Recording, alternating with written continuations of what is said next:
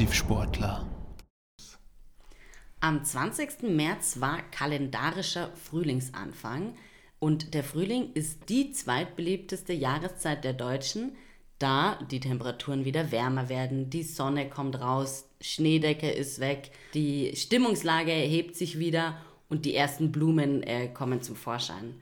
Aber auch für uns Passivsportler äh, bedeutet der Jahreszeitenwechsel eine Umstellung, denn die Weltcups und Wettbewerbe in den Wintersportarten neigen sich dem Ende zu und pausieren bis zum nächsten Winter. Und klassische Frühlings- und Sommersportarten starten bzw. rücken wieder mehr in den Vordergrund. Genau, und mit diesem Fokuswechsel beschäftigen wir uns auch in dieser Folge und reden unter anderem über das Ende der Wintersportsaison und den triumphalen Abschied der Biathlon-Ikone Eric Lesser. Wir reden auch über zwei spektakuläre Comebacks und wir gehen der Frage nach, warum die Security im Fußballstadion in Zukunft neben Rauchtöpfen und Wurfgegenständen auch nach Kabelbindern Ausschau halten sollte. Beginnen wir zunächst mit einem ganz kurzen Recap der Paralympics. Denn äh, Deutschland ist mit viermal Gold, achtmal Silber und siebenmal Bronze auf dem siebten Rang im Medaillenspiegel von Peking gelandet. Angeführt wurde der Spiegel von Gastgeberland China vor der Ukraine und Kanada. Es gab auch einen kuriosen Zwischenfall, denn viele Zuschauerinnen trauten am letzten Tag der Paralympischen Spiele in Peking ihren Augen nicht, als der Franzose Manuel Bourdon, der im Slalom die Piste runtergefahren ist. Und er hatte nichts an außer einen Tanga und einen Protestbanner mit der Aufschrift Sind wir weniger wert. Mit dieser Aktion wollte der Skifahrer äh, ein Zeichen für die Gleichberechtigung des Behindertensports setzen. Wir haben nämlich auch nochmal recherchiert, wieso ja, die Paralympics im Vergleich zu den Olympischen Spielen gesehen werden und haben da eine YouGov-Umfrage gefunden, die ergeben hat, dass 61 Prozent der Deutschen finden, dass paralympische SportlerInnen eigentlich mehr Anerkennung verdienen als olympische SportlerInnen. Dennoch geben auch 70 Prozent der Deutschen in der gleichen Umfrage an, dass sie paralympische Spiele nicht ansehen. Und wenn man das jetzt mal im Vergleich zu den Olympischen Spielen sich ansieht, dann sieht man, dass ein durchschnittlicher Marktanteil bei den Olympischen Spielen 2022 in Peking von 22,3 Prozent da war. Und bei den Paralympics war der Marktanteil aber weniger als 10 Prozent bei den FernsehzuschauerInnen. Also man sieht deutlich, die Olympischen Spiele sehen mehr ZuschauerInnen an und die Sportler und Sportlerinnen haben auch letzten Endes eigentlich mehr Aufmerksamkeit, obwohl eigentlich ein Großteil der Deutschen sagt, naja, die, haben, die paralympischen Sportler und Sportlerinnen haben eigentlich mehr Anerkennung verdient. Jetzt ist natürlich die Frage so, Elli, woran liegt es? Warum schauen denn so wenig Leute die Paralympics? Und wir haben da mal ein paar Erklärungen äh, uns zusammengestellt. Das sind aber wirklich jetzt nur unsere Erklärungen. Also wir glauben einfach, dass es auch unter anderem daran liegt, dass es sehr komplexe Regeln sind. Wenn man jetzt anschaut, ein normales Skialpin Slalomrennen, zwei Durchgänge, wer am Ende am schnellsten ist, ist vorne. Klar verständlich. Bei den Paralympischen Spielen gibt es ja ganz viele verschiedene Unterteilungen, dass du dann noch entweder Abzug oder äh, dass dir dann noch Zeiten dazugerechnet werden oder abgezogen werden, eben weil du eine stärkere oder weniger starke Behinderung hast. Das heißt, es ist gar nicht so ersichtlich, wer dann am Ende Erster wird. Und was man natürlich auch sagen könnte, ist, dass die Wochen davor Olympia natürlich schon das Fernsehgeschehen beeinflusst hat und man einfach schon wirklich zweieinhalb Wochen vorm Fernseher saß und auf der Couch saß und sich das angeschaut hat und man vielleicht dann auch irgendwie so ein bisschen fernsehmüde ist. Kenne ich als Passivsportler jetzt nicht so, aber kann ja durchaus einfach auch passieren. Genau, und, und weiterhin muss man natürlich auch sagen, ist letzten Endes so, dass ähm, jetzt auch abseits von Olympischen Spielen im Fernsehen eigentlich hauptsächlich die äh, nicht beeinträchtigten Sportler und Sportlerinnen oder die Wettbewerbe ja. gezeigt werden. Natürlich die, die ARD und die ZDF, die bringen dann ähm, auch immer ja letzten Endes Parasportarten, ja. aber meistens immer nur in der Zusammenfassung 15 bis 20 minütig und jetzt keine vollen Wettbewerbe.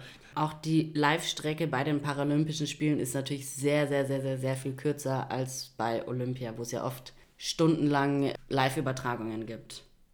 Genau. Nichtsdestotrotz, ähm, wir wollten es bewusst aufnehmen, auch wir wollten über die Paralympics berichten, weil wir einfach auch denken, dass diese Athleten und Athletinnen einfach auch diesen, ja, letzten Endes über die sollte gesprochen werden, die, die sollen diese Aufmerksamkeit auch bekommen. Und ähm, es ist ja auch nur im, im gesellschaftlichen Interesse, dass diese Sportler und Sportlerinnen irgendwann auch mal gleichwertig die Aufmerksamkeit bekommen Absolut. wie äh, andere Athleten und Athletinnen. Was ist in den letzten zwei Wochen für uns Passivsportler Wichtiges im Sport passiert? Die Wintersportsaison, die für uns beide eigentlich zu einem der liebsten Saisons gehört, würde ich sagen, neigt sich dem Ende zu oder ist gar schon zu Ende gegangen. Und im Eiskanalwettbewerb, wo wir ja bei Olympia sehr stark abgeräumt haben, ist mit Olympia auch die Saison beendet gewesen. Das heißt, die waren mit allen Aufgaben fertig, konnten danach in den Urlaub gehen und die Medaillen genießen. Aber andere Sportler mussten tatsächlich noch mal ein, zwei, drei Wochenenden ranackern, wie zum Beispiel beim Ski Alpin, im Biathlon oder auch in der nordischen Kombination. Genau, diese Sportarten sind nämlich jetzt zu Ende gegangen. Das heißt, die Weltcups sind durch. Was man vielleicht dazu sagen muss, wir reden immer vom Ende eines Weltcups. Also Weltcup ist eigentlich so die bestimmende Wettbewerb in den jeweiligen Disziplinen. Und beim Ski Alpin beispielsweise gibt es eben auch nochmal verschiedene Unterdisziplinen, nämlich den Slalom, den Riesenslalom, Super-G und äh, auch die Abfahrt. Genauso auch im Biathlon, da gibt es auch verschiedene Unterdisziplinen, nämlich den Sprint, die Einzelrennen, äh, die Verfolgung, den Massenstart, aber auch Staffelrennen. Und letzten Endes gibt es in jeder dieser Unterdisziplinen immer einen Disziplin-Weltcup-Gewinner und dann gibt es noch den Gesamtweltcup-Gewinner, das heißt, oder die Gewinnerin, das heißt, die sind letzten Endes die, die insgesamt in all diesen, über all diese Disziplinen, Subdisziplinen hinweg äh, am erfolgreichsten waren. Die gewinnen dann auch den Gesamtweltcup. Leider konnten jetzt die deutschen Athleten und Athletinnen in diesem Jahr in den beliebten Sportarten Ski Alpin und Biathlon weder eine Disziplinenwertung gewinnen, noch konnten sie den Gesamtweltcup irgendwie äh, gewinnen. Immerhin schafft es aber die Münchner Slalom-Spezialistin Lena Dürr auf den dritten Platz der Slalomwertung bei den Ski-Alpin-Damen. Und bei den nordischen Kombinierern schaffte es Vinzenz Geiger ebenfalls als Dritter unter die Top 3 der besten Kombinierer aus Skisprung und Langlauf der nun abgelaufenen Saison. Noch erfolgreicher lief die Saison aber für die Snowboarder und Snowboarderinnen. Die Bischofswiesenerin Ramona Hofmeister holte sich nämlich den Gesamtweltcupsieg der Parallel-Snowboarderinnen. Das heißt, sie war die stärkste Frau in dieser Saison in dem Snowboard-Wettbewerb, bei dem immer zwei Snowboarderinnen auf parallel gesteckten Läufen gegeneinander fahren. Und da muss man dazu sagen, die Ramona war jetzt schon von Olympia sehr enttäuscht ist nämlich relativ früh ausgeschieden und ich glaube, das war dann so ein bisschen wieder die Gutmachung, dass sie jetzt im letzten Rennen noch den Gesamtweltcup sich gesichert hat. Und auch beim Snowboard Cross konnte ein deutscher Athlet den Gesamtweltcup für sich entscheiden, nämlich der gebürtige Landshuter Martin Nörl, dem damit als erstem Deutschen überhaupt der Gesamtweltcup-Sieg in diesem Wettbewerb gelang. Was ist jetzt Snowboard Cross überhaupt? Im Prinzip ist Snowboard Cross genau das gleiche wie Motocross, nur auf Snowboardern.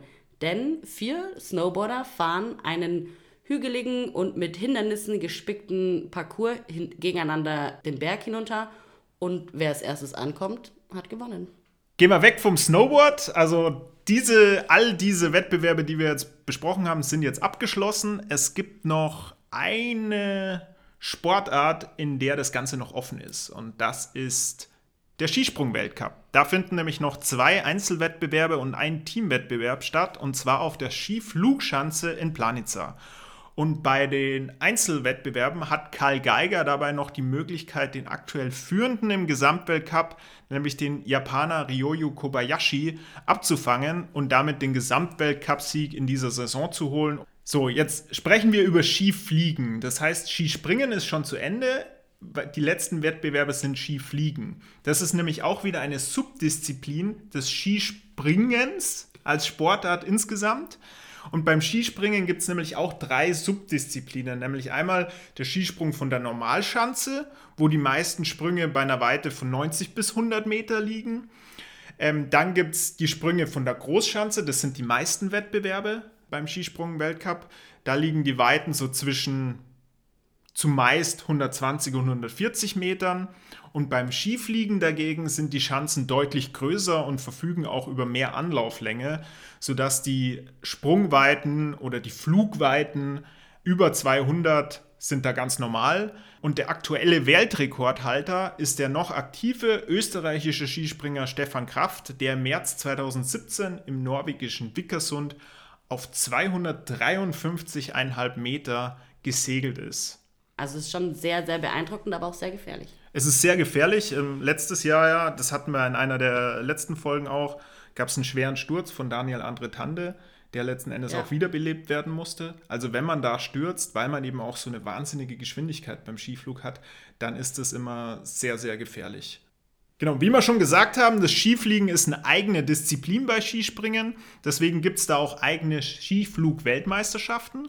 Und dieses Jahr, vor ein paar Wochen, fand eben so eine Skiflug-Weltmeisterschaft statt. Und zwar in jenem Wickersund, wo Stefan Kraft eben auch seinen Weltrekord geholt hat.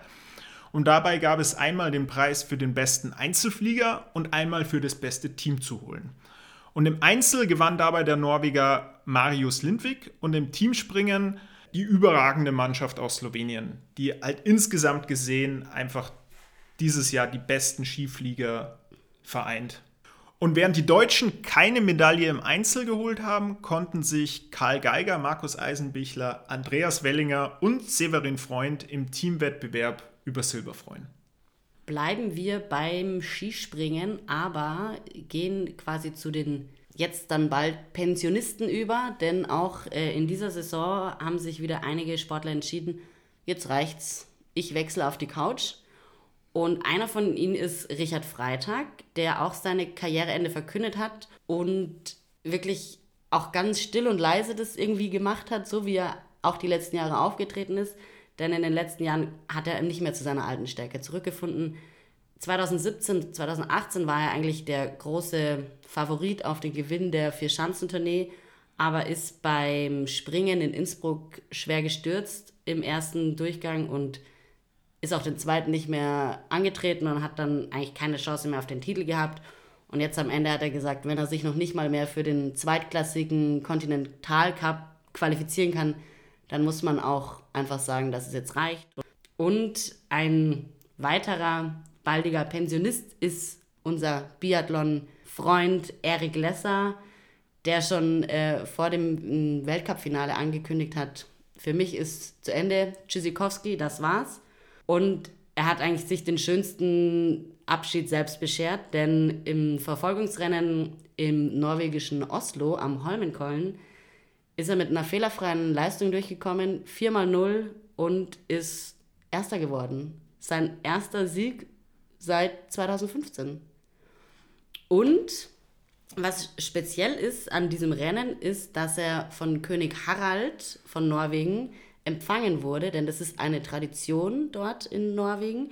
Wenn du gewinnst, und zwar nur gewinnst, nicht Zweiter oder Dritter wirst, darfst du den König in seiner Ehrenloge besuchen. Und so wie man den Erik kennt, hat er sich natürlich nicht nehmen lassen, hat auch mit dem König noch ein kleines Bläuschen gehalten und hat dann auch gesagt, also zu mir hat er gesagt, er ist ein Erik Lesser-Fan.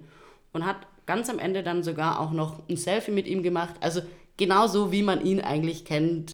Und er hat sich selber auch immer häufig nicht ganz so ernst genommen, was ihn, glaube ich, auch so sympathisch gemacht hat. Er bezeichnet sich zum Beispiel auch selbst als der kleinste Weltmeister überhaupt ja. im, im, Biathlon. Und er hat dann auch zu seinem Abschluss gesagt, für ihn ist das immer so diese Geschichte klein gegen groß, dieses sozusagen so ein bisschen David gegen Goliath hat ihn schon immer ähm, angespornt, weil er sich da eben auch aufgrund seiner Körpergröße einfach auch sieht, weil im Biathlon ist natürlich, sind natürlich Sportler, die größer sind, haben beim langen Schießen Beinen, langen Armen und beim Laufen ja. einfach einen Vorteil.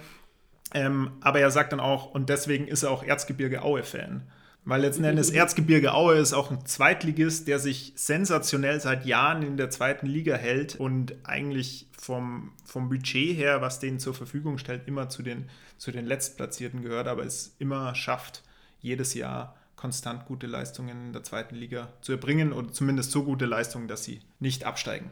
Und wie gesagt, ein Erik Lesser wird uns auf jeden Fall fehlen, aber wir gönnen es ihm, dass er jetzt auch sich auf die Couch legen darf und seine Jungs und Mädels anfeiern darf. Wir als Passivsportler gönnen ihm das. dass er jetzt auch Passivsportler werden darf. Eben, er gehört jetzt zu uns quasi. Ähm, neben Erik Lesser hat auch noch Maren Hammerschmidt, eine andere deutsche Biathletin, ihren Rücktritt erklärt. Und jetzt weg vom Winter hin zum Frühling. Und was immer mit dem Frühlingsstart zusammenhängt, ist der Start der Formel 1. Am letzten Wochenende ist die Formel 1 beim großen Preis von Bahrain wieder in die neue Saison gestartet und die Suche für den Nachfolger von Max Verstappen geht in die neue Runde. Sieger des ersten Grand Prix war Ferrari-Pilot Charles Leclerc und auch sein Teamkollege Carlos Sainz durfte jubeln, denn er wurde direkt hinter ihm Zweiter und bescherte Ferrari damit einen Doppelsieg. Der letzte Sieg Ferraris liegt nämlich schon 910 Tage zurück und damit fast zweieinhalb Jahre. Für Red Bull und den großen Favoriten Max Verstappen war es hin, hingegen ein bitterer Abend, denn beide Red Bull-Fahrer mussten ihre Autos wenige Runden vor Schluss abstellen, weil kein Benzin mehr an den Motor gekommen ist. Lewis Hamilton, ein weiterer Favorit, fuhr dank des Ausscheidens der Red Bull-Autos auf Rang 3. Mick Schumacher, Sohn von Formel-1-Legende Michael Schumacher, konnte die Erwartungen nicht ganz erfüllen und wurde im Haas-Auto nur Zwölfter. Aufgrund von guten Leistungen in den Testfahrten hatte man sich ein wenig mehr erwartet. Ein Dreher nach dem Start warf Mick aber bereits ein wenig zurück. Der zweite deutsche Fahrer, Sebastian Vettel, musste aufgrund einer Corona-Infektion passen. Für ihn sprang Nico Hülkenberg ein, der allerdings letzter wurde. Auch im Fußball ging die Passivsportlerwelt weiter. Nämlich es stand das Champions League Achtelfinale an. Und es gab ein paar Überraschungen. Nämlich zum einen ist Cristiano Ronaldo ausgeschieden mit Manchester United und er ist damit erstmals seit 2009 und 10 ohne einen Vereinstitel. Weil auch in der Premier League haben sie eigentlich keine Chance mehr, den Titel zu holen. Sie sind in allen nationalen Pokalen ausgeschieden. Das heißt, das war es dieses Mal für Cristiano Ronaldo. Da hat er sich den Wechsel nach England, glaube ich, auch anders vorgestellt, weil er eben auch ein sehr ehrgeiziger, titelhungriger Spieler ist. Aber auch sein jahrelanger Kontrahent um den Weltfußballertitel des Jahres, nämlich Lionel Messi, ist ausgeschieden mit Paris Saint-Germain und hat es damit auch nicht ins Viertelfinale der Champions League geschafft. Und nachdem jetzt beide bereits mit 37 Jahren, im Fall von Cristiano Ronaldo, beziehungsweise 34 Jahren, im Fall von Lionel Messi, im gehobenen Fußballeralter sind, ist das auch ein weiteres Zeichen dafür, dass jetzt höchstwahrscheinlich eine neue Ära im Weltfußball startet. Es steht ein weiteres Großereignis in diesem Jahr an, nämlich die Fußball-Weltmeisterschaft wird Ende diesen Jahres erstmals im Winter und auch in einem Land stattfinden, das jetzt eher weniger für seine Fußballhistorie bekannt ist. Aber das kennen wir eigentlich schon von Olympia. Genau. Also ist nichts Neues. Keine Überraschung für die Passivsportler. Ein Land, das dabei sicher keine Mannschaft abstellen wird, ist Russland. Wegen dem Ukraine-Krieg hat nämlich die FIFA dem Land die Teilnahme an den Playoff-Spielen für die WM versagt, wodurch Russland auch keine Chance mehr hat, sich für die WM zu qualifizieren. Die Ukraine auf der anderen Seite könnte sich noch für die WM über die Playoffs qualifizieren. Wegen des anhaltenden Krieges im Land wurde das Playoff-Spiel der Ukraine gegen Schottland, das eigentlich im März stattfinden sollte, aber zunächst mal auf Juni verlegt. Wie es da weitergehen wird, das ist, glaube ich, noch nicht vorhersehbar und auch nicht absehbar.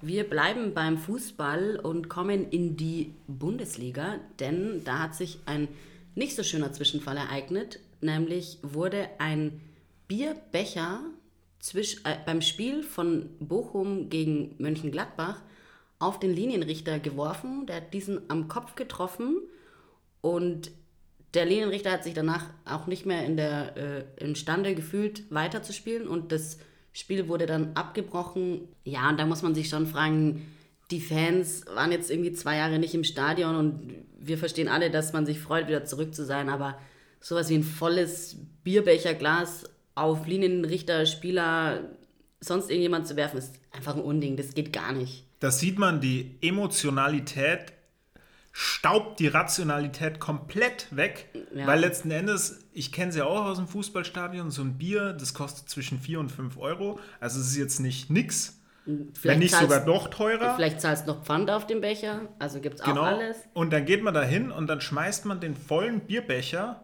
nur weil man sich über irgendeine Entscheidung ärgert, wo es eh schon 2 zu 0 steht, schmeißt man da runter und trifft auch noch den Linienrichter, also geht letzten Endes eine Verletzung von dem bewusst ein und dann muss man ja auch noch berücksichtigen, in all diesen Bundesliga-Stadien, da sind ja überall Kameras. Ja. Und letzten Endes wird es relativ sicher sein, dass man diesen, diesen Becherwerfer auch identifizieren kann. Und was hat man dann davon? Stadionverbot, Anzeige am Hals. Wahrscheinlich Geldstrafe. Ja, und man ja. konnte nicht mal das Bier trinken. Also alles in allem eigentlich komplett Banane. Sinn, ja, sinnbefreit und brauchen wir so auch nicht mehr sehen. Weiterer kurioser Zwischenfall, den ich tatsächlich live im Fernsehen angeschaut habe. Ein Fan hat sich in der englischen Premier League im Spiel zwischen Everton und Newcastle mit einem Kabelbinder ans Tor gekettet. Also ihr habt euch vielleicht unsere Intro angehört und euch überlegt, was haben Kabelbinder mit Fußball zu tun.